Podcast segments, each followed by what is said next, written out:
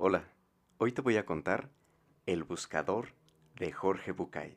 Soy Quique Nieto, espero que lo disfrutes.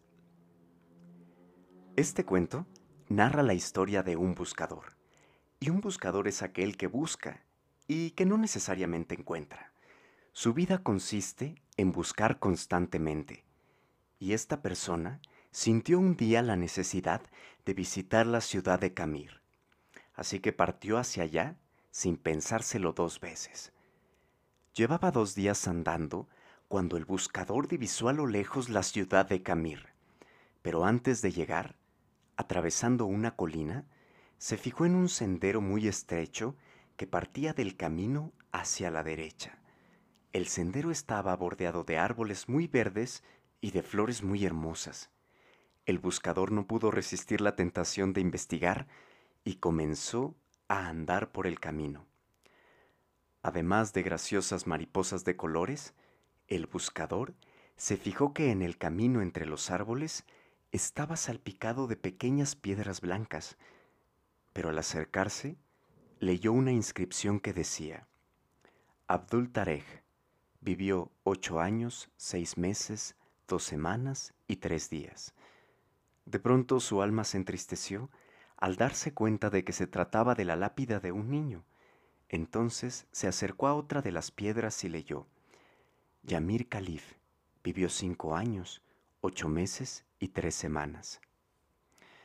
Pero, ¿cómo era posible? ¿Qué clase de maldición reinaba sobre aquel lugar? ¿Por qué todos morían tan jóvenes? Comprobó con una profunda tristeza que todas las piedras pertenecían a niños el que más había vivido solo alcanzaba los once años, y el buscador, totalmente apesadumbrado, se sentó junto a un árbol y rompió a llorar. Entonces le vio un lugareño, se acercó a él y le preguntó, ¿Puedo ayudarle? ¿Por qué está tan triste? O tal vez pueda explicarme qué mal reina en esta ciudad. ¿Qué hace que mueran tantos niños? ¿Por qué existe este extenso cementerio infantil? El hombre entonces sonrió y le dijo, No tema, no existe ningún maleficio.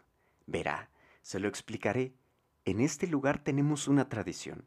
Cuando los niños cumplen 15 años, pensamos que comienza su etapa adulta y se les entrega como regalo una libreta, como la que llevo colgada al cuello. Y el hombre le mostró su libreta.